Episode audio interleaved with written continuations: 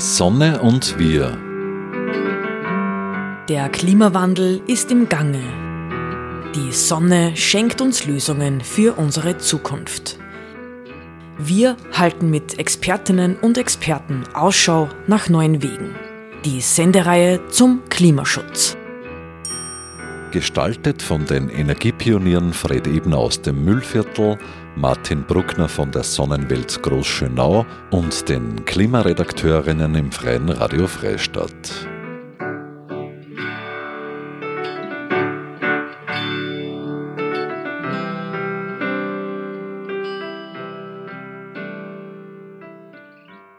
Hallo, liebe Hörerinnen und Hörer.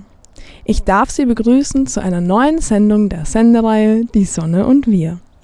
Am Mikrofon spricht die Klimaredakteurin des Freien Radio Freistadts Alma Mühlbauer.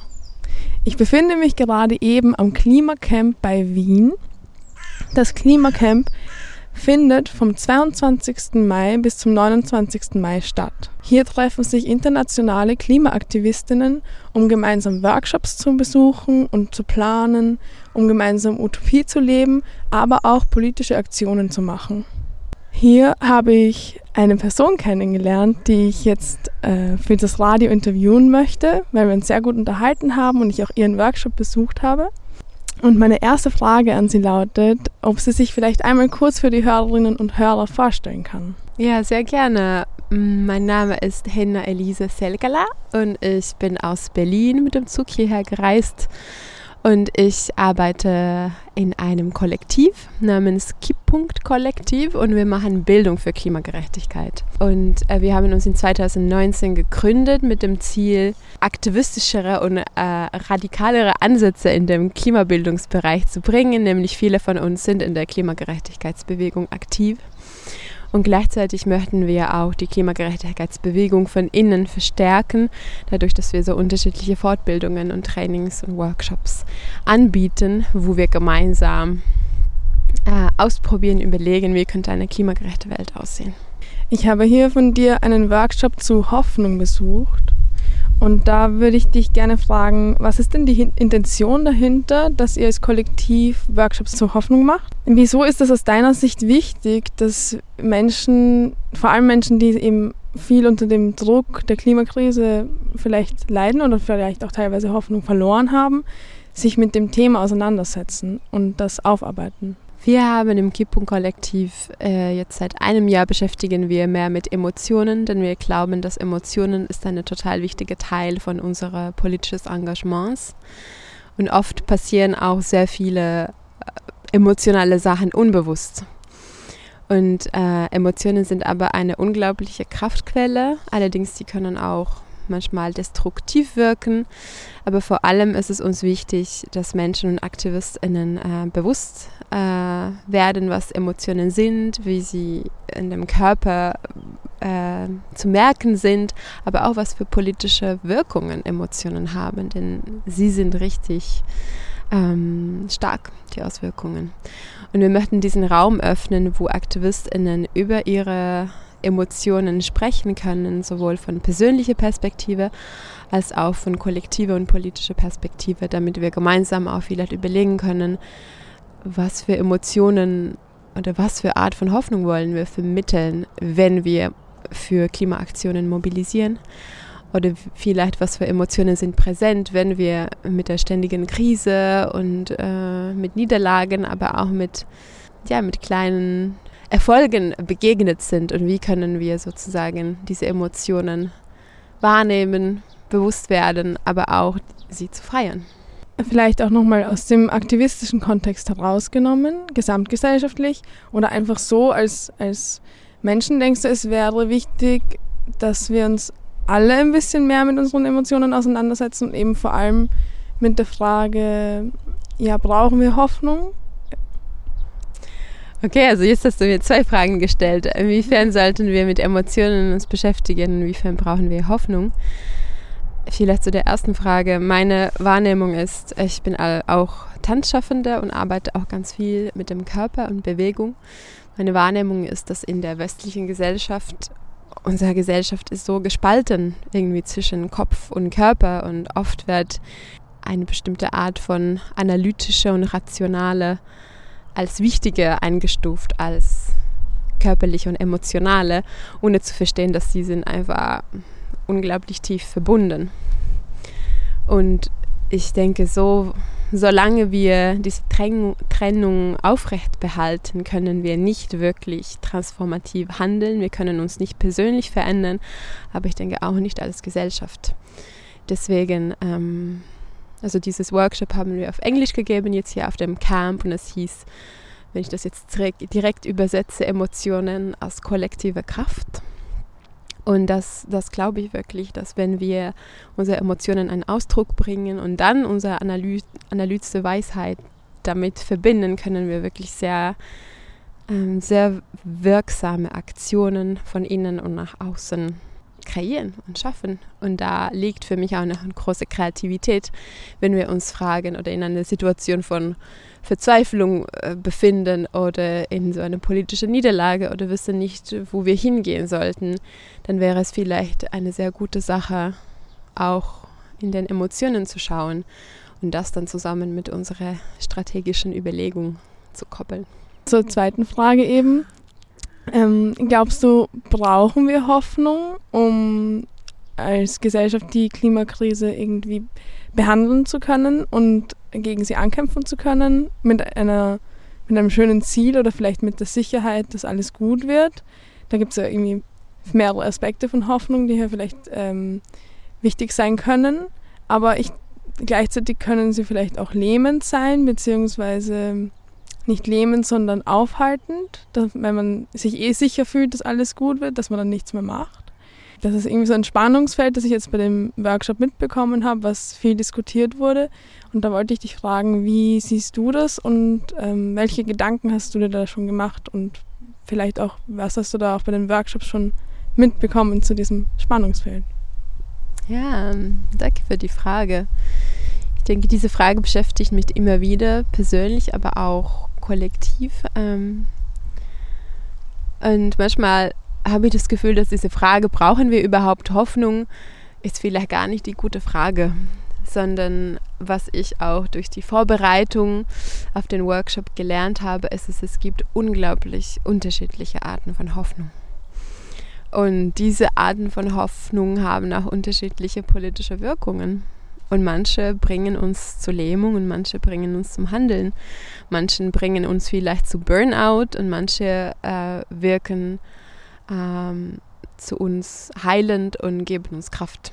Also ich denke, es ist total wichtig, erstmal zu schauen, wo befinden wir als Gesellschaft oder als Gemeinschaft oder persönlich und was für Hoffnung, was, was für Art von Hoffnung das bringt, was wir gerade brauchen brauchen wir gerade als AktivistInnen vielleicht einen Raum für Erholung.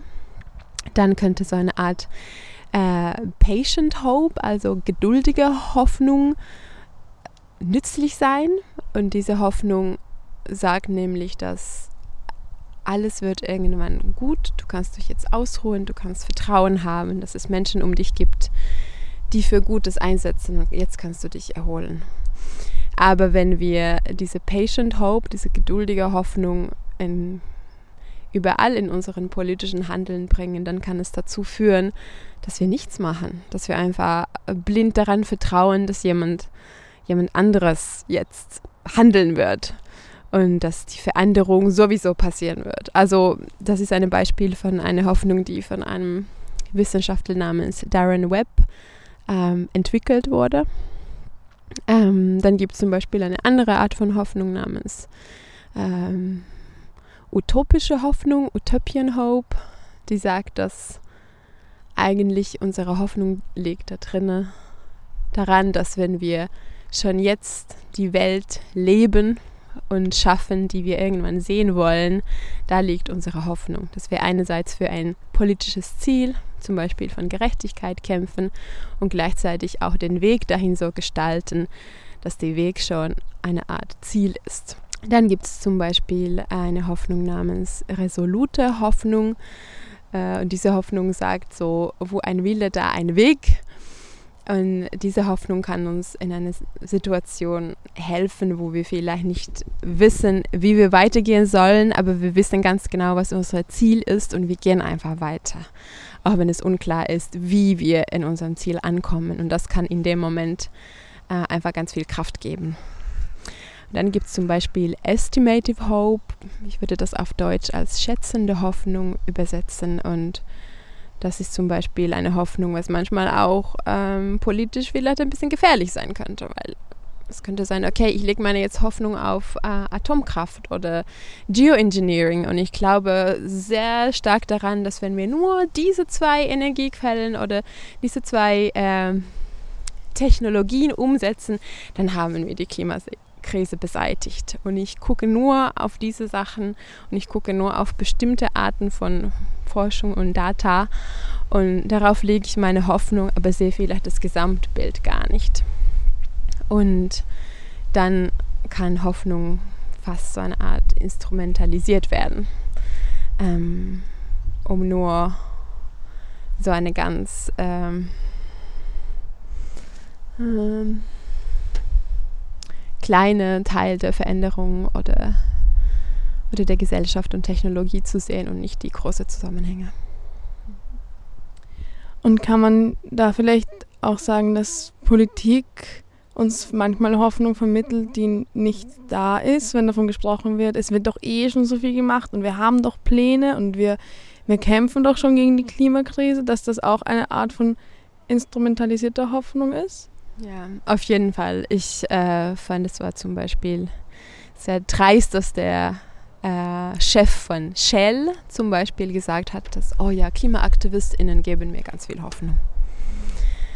Und dann sage ich so, okay, also das ist ja aber dreist, also Sie haben, diese Person hat ganz viel Macht, um ganz viel Veränderung voranzutreiben, aber schiebt dann die Verantwortung an ähm, minderjährigen Menschen, die sowieso von der Klimakrise sehr stark betroffen sein werden und sagt, ich habe Hoffnung, weil sie jetzt handeln.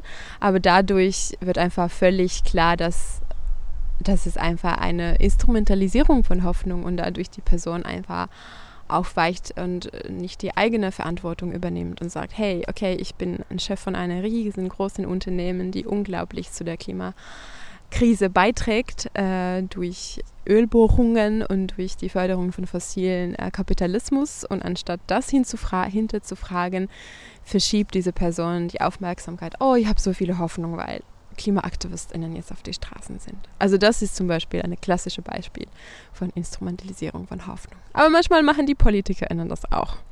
Hier in Österreich sicherlich, äh, ich kenne besser die politischen Kontexte von Finnland und Deutschland. Und da kommt oft auch so die Frage, wer, wer, wer erzählt uns eigentlich, worauf wir hoffen sollten? Und wie wissen wir, dass wir eine bestimmte Art von Hoffnung vertrauen können? Und wie können wir ganz genau differenzieren, ob diese Person uns jetzt Hoffnung verspricht, weil diese Person eigentlich die Status quo in der Gesellschaft, also die vorherrschende System einfach aufrechthalten möchte. Ähm, oder ob diese Person wirklich für Veränderung einsetzt. Und ich denke, da ist auch immer wichtig, äh, die Frage der Macht zu fragen. Also wer definiert hier gerade, was Hoffnung ist und wer ist bereit, auch dafür sich einzusetzen, um etwas zu verändern. Ich würde kurz gerne noch zu, auf andere Emotionen eingehen. Und zwar war in dem Workshop die große Überschrift Hoffnung. Trotzdem sind aber ganz viele andere Emotionen auch Thema geworden. Und da wollte ich dich fragen, kannst du vielleicht ein bisschen aufzählen, welche Emotionen da im, im Rahmen der Klimakrise noch eine große Rolle spielen? Und ja, wie du das in den Workshops erlebt hast. Ich denke mir, du hast jetzt schon viel ähm, Gespräche mit Menschen darüber geführt und vielleicht da viel Erfahrung gesammelt. Auf jeden Fall. Ähm, was mich immer positiv überrascht, ist, wie viele Emotionen hochkommen dürfen und können in diesen Workshops und wie unterschiedliche Emotionen auch miteinander verbunden sind. Oft gehen Hoffnung und Verzweiflung Hand in Hand. Aber die Forschung zeigt, dass das ist eigentlich auch oft total notwendig weil manchmal brauchen wir auch Momente, wo, wo wir diese Verzweiflung und Ohnmacht und äh, vielleicht auch Trauer zulassen können, ähm, um daraus dann äh, Kraft zu schöpfen. Es hört sich vielleicht irgendwie äh, nicht intuitiv an, aber oft spielen tatsächlich äh, Verzweiflung und Hoffnung, sind sie total wichtig und brauchen irgendwie einander. Allerdings in dem Workshop fragen wir auch, ob Hoffnung ein Privileg sei. Nämlich die Forschung zeigt auch, dass Klimaaktivistinnen in Regionen und Ländern, die schon jetzt unglaublich stark und lebensgefährlich von der Klimakrise betroffen sind, spielt Hoffnung auch eine Rolle und gleichzeitig auch zum Beispiel Wut eine Rolle spielt. Und wir sind auch gerade dabei, in dem Kollektiv, äh, im Kipun-Kollektiv, einen neuen Workshop zu entwickeln, beziehungsweise haben jetzt ein neues Workshop entwickelt zum Thema Wut und Klimagerechtigkeit. Und wir fragen uns auch, braucht es mehr Wut in der europäischen oder deutschen, österreichischen äh, Klimabewegung? Weil Wut ist eine Emotion, was viele AktivistInnen spüren, die vor allem sehr stark von der Klimakrise betroffen sind. Und Wut ist eine Emotion, die unglaublich viel Kraft hat und die Grenzen zeigt. Und äh, ich wäre gerade sehr, sehr neugierig zu schauen, wie könnte Wut, können Wut und Hoffnung zusammenarbeiten. Und natürlich Wut ist auch, es kann auch unterschiedlichsten Ausdrücke haben. Es kann transformativ wirken, es kann destruktiv wirken. Und so kann aber auch Hoffnung. Hoffnung kann uns lähmen, wie du gesagt hast, und so eine Art falsche äh, Gefühl von Sicherheit geben, die nicht ver veränderungsfördernd ist. Allerdings kann Hoffnung auch transformativ sein und darüber haben wir auch in dem Workshop gesprochen.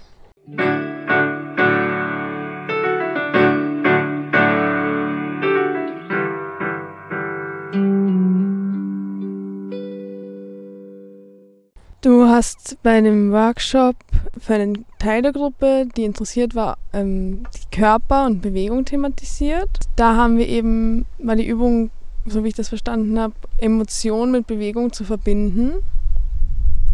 Ich fand das sehr angenehm und interessant und eben in der Gruppe auch spannend zu erfahren, wie, wie wir das gemeinsam uns mit unseren Emotionen beschäftigt haben. Emotionen von innen nach außen kehren, so hat sich für mich ein bisschen angefühlt. Was glaubst du, kann das machen mit uns und welchen Zweck kann sowas erfüllen, wenn wir gemeinschaftlich uns mit unseren Emotionen auseinandersetzen? Ich finde, das ist eine total wichtige Frage. Was ist eigentlich die Verbindung zwischen unseren Körpern und unseren Emotionen und was hat die Rolle? Äh, was macht es, wenn wir diese Emotionen teilen? Ich sehe da irgendwie so zwei Ebenen. Einerseits was in dem Workshop auch gestern sehr stark hochkam, wenn wir uns darauf konzentrieren, unsere Emotionen wirklich zu spüren und wahrzunehmen, ohne die erstmal verstehen zu müssen, erlauben wir, dass wir auf eine andere Ebene von Wissen in unserem Körper äh, antasten. Nicht nur die erst durch die rationale analytische geht, sondern vielleicht erst durch die äh, Wahrnehmungen und die mh, mm, Sensations.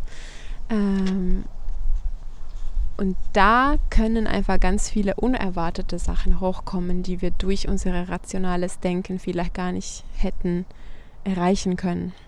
Und das habe ich auch gestern gemerkt in dem Workshop, in der Übung, wo wir gemacht haben, wo Menschen ein Bild oder Erfahrung oder Moment, die sie mit der Klimakrise verbinden, einem körperlichen Ausdruck, Bewegung oder Geste gegeben haben und das dann wiederholt haben, dass das dann in der Reflexionsrunde für die Menschen ganz viel Klarheit gegeben hat. Ah, so geht es mir eigentlich. Aha, oder Menschen haben verstanden, oh, das ist mein Muster. Erstmal, wenn ich Angst habe, dann werde ich ganz steif und starr in meinem Körper und ich bewege mich gar nicht. Aber wenn wir das wiederholt haben und den Atem dazu gebracht haben, habe ich dann angefangen, anders mich zu bewegen. Also wenn wir diese körperliche Wissen und dann diese äh, mentale, rationale, analytische Wissen zusammenbringen, habe ich wirklich sehr viel Vertrauen, dass wir zu ganz anderen Lösungsansätzen kommen, sowohl persönlich als auch als Kollektiv auch. Und ich sehe da einfach ganz, ganz viel Potenzial für, für transformative Veränderung, beziehungsweise eine Veränderung, die ein gutes Leben für uns und für alle ermöglichen kann. Natürlich kann das vielleicht ein bisschen abstrakt anhören und ich denke, das ist es auch. Wir können es nur durch Zuhören und Verstehen verstehen, sondern es geht um Erfahrung, um auch selber diesen Weg zu machen und bewusster zu werden. Wie geht es mir eigentlich, wenn ich an der Klimakrise denke oder wenn ich jetzt an die SPÖ-Parteitage denke und an der Lobau äh, Bleibbewegung und an neuen Autobahnprojekten und ich werde irgendwie wütend oder vielleicht fühle ich mich ohnmächtig und wenn ich mich ohnmächtig fühle, dann was passiert in meinem Körper? Was für Auswirkungen das hat? Wie könnte ich vielleicht diesen Emotionen auch transformieren? Weil wenn ich dem nicht bewusst bin, dann kann es sein, dass ich auch politisch so handele, was ich gar nicht möchte. Ja, vielleicht erstmal so weit. Nein, noch eine zweite Sache, was auch zu der transformativen Hoffnung gehörte.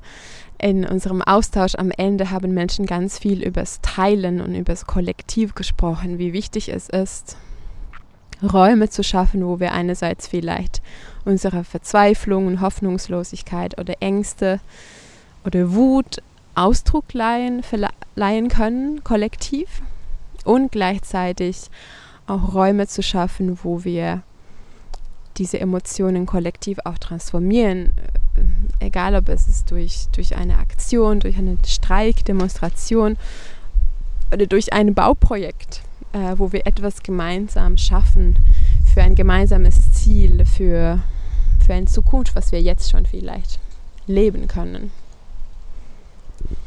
Vielen Dank für die Beantwortung der Frage. Ähm, ich würde vielleicht noch auf ein letztes Thema eingehen. Und zwar wie, befinden wir uns, wie schon in der Anmoderation erwähnt, direkt am Klimacamp. Und du hast es, glaube ich, noch nicht erwähnt, aber du bist auch Wissenschaftlerin und befasst dich in deiner Forschung mit Klimacamps. Und da vielleicht kurz dich, ich würde dich gerne fragen, was sind Klimacamps überhaupt? Und wieso sind sie so ein interessanter Ort? Ich denke, es gibt ganz, ganz viele unterschiedliche Klimacamps. Vor allem die Klimacamps, die ich am spannendsten finde, sind Orte, wo Widerstand und die Kreation, die Schaffung von Alternativen zusammenkommen. Beziehungsweise zum Beispiel jetzt dieses Klimacamp, wo die Lobau Camp und Klimacamp von Wien zusammengekommen sind. Und das heißt, dass das ist ein Ort, wo Menschen lernen, wie können sie ähm, der Zerstörung von Automobil- und äh, Fossilindustrie, also wie können sie da was gegen machen, da entgegensetzen und gleichzeitig ähm, in dem Klimacamp werden auch solidarische Lebensweise, andere Art von Zusammensein geübt und gelebt und praktiziert. Es ist auch ein wichtiger Raum für Lernen, für Austausch. Hier gibt es zum Beispiel ein Summer School zum Thema Degrowth, also Postwachstum. Ähm, und gleichzeitig ist dieser Klimakampf wie auch eine kleine Insel, wo wir versuchen, andere Art von Ökonomie zu leben, außerhalb der äh, kapitalistischen Wirtschaftssystem, die auf Wachstum und bestimmte Tauschlogik basiert.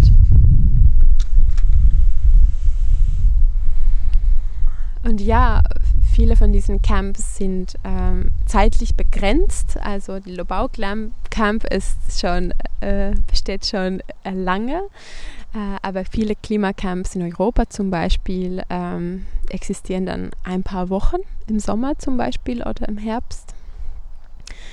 Und trotzdem sind sie Räume, wo Menschen kommen, um, um wirklich was anderes zu leben. Und diese Erfahrung tragen sie auch dann in, in ihre alltäglichen Leben oder in ihre politischen Engagement. Es kann aber auch ein Ort sein, wo etwas sich verändert für die Menschen, wo sie erstmal kommen und merken, dass, okay, hier, hier wird was anderes gelebt, nicht nur darüber theoretisiert, sondern auch wirklich gelebt. Ähm und vor allem, dass diese Widerstand und Alternative zusammenkommen, habe ich das Gefühl, da kommen zusammen auch so unterschiedliche Arten von Hoffnung. Einerseits diese utopische Hoffnung, wo wir konkret erleben und uns zeigen, dass es ist möglich, andere Arten von menschlichen Beziehungen, menschlichen Beziehungen zur Natur, zur Gesellschaft, zueinander haben. Und gleichzeitig auch diese kritische Hoffnung, wo wir zeigen, hey, hier ist eine Grenze. Das wollen wir nicht, dass das überschritten wird. Egal, ob es eine Kohletagebau sei, die blockiert wird in Rheinland, ähm, oder ein Autobahnprojekt oder ein Klimacamp, wo Menschen sich mobilisieren und Aktionen des zivilen Ungehorsams machen gegen die Gasinfrastruktur. Das sind alle Momente, wo Menschen einerseits gemeinsam erfahren, wie können wir anders leben und auch eine Grenze setzen zu, ja, wollen eine Grenze setzen zur Zerstörung. Das hier aber nicht weiter. Ich bedanke mich sehr. Ich würde das jetzt so als ein Schlusswort nehmen. Wir sind schon am Ende der Sendung angekommen. Ähm, ja, vielen Dank für das Interview. Möchtest du noch irgendwas abschließend sagen? Ja, ich denke, ich möchte so eine Art Challenge oder Herausforderung an allen äh, ZuhörerInnen äh, senden. Und es war, wenn du beim nächsten Mal ähm, etwas über Klimapolitik oder Klimakrise liest oder darüber hörst, beobachte, was in deinem Körper passiert.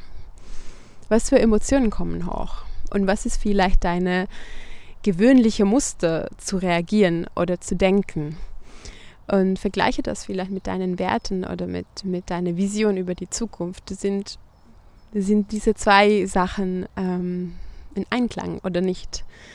Und ähm, vielleicht auch dadurch können sich Fragen gestellt werden, wie möchte ich eigentlich leben? Wie möchte ich Teil dieser Gesellschaft sein? Und welche Arten von Änderungen möchte ich unterstützen? Vielen Dank. Das war eine Sendung der Sendereihe Die Sonne und wir.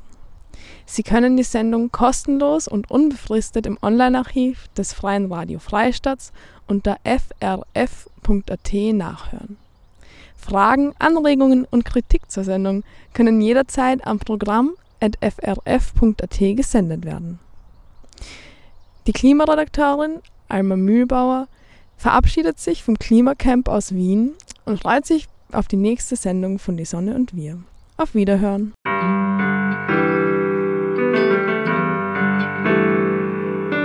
Die Sonne und wir die wöchentliche Sendung zum Klimaschutz wurde in Kooperation mit der Sonnenwelt entwickelt. Die Sonnenwelt in Großschönau im Waldviertel bietet auf Basis von Erd- und Menschheitsgeschichte unzählige Einblicke in die derzeitige Energieversorgung mit Öl, Gas, Kohle und Atom. Spielerisch werden die Möglichkeiten durch die Kraft der Sonne greifbar gemacht. Sie erleben zwölf übergreifende Ausstellungsthemen mit über 1100 Exponaten. Mehr dazu auf www.sonnenwelt.at. Sonne und wir wird im Freien Radio Freistadt produziert und auch bei folgenden freien Radios regelmäßig ausgestrahlt. Radio Froh Linz, B138 Kirchdorf. Freies Radio Salzkammergut, Radio Y Hollerbrunn, Campus und City Radio St. Pölten, Radiofabrik Salzburg und Radio OP Oberpullendorf. Alle Sendungen stehen auch im Online-Archiv zur Verfügung und können auf diversen Podcast-Plattformen abonniert werden.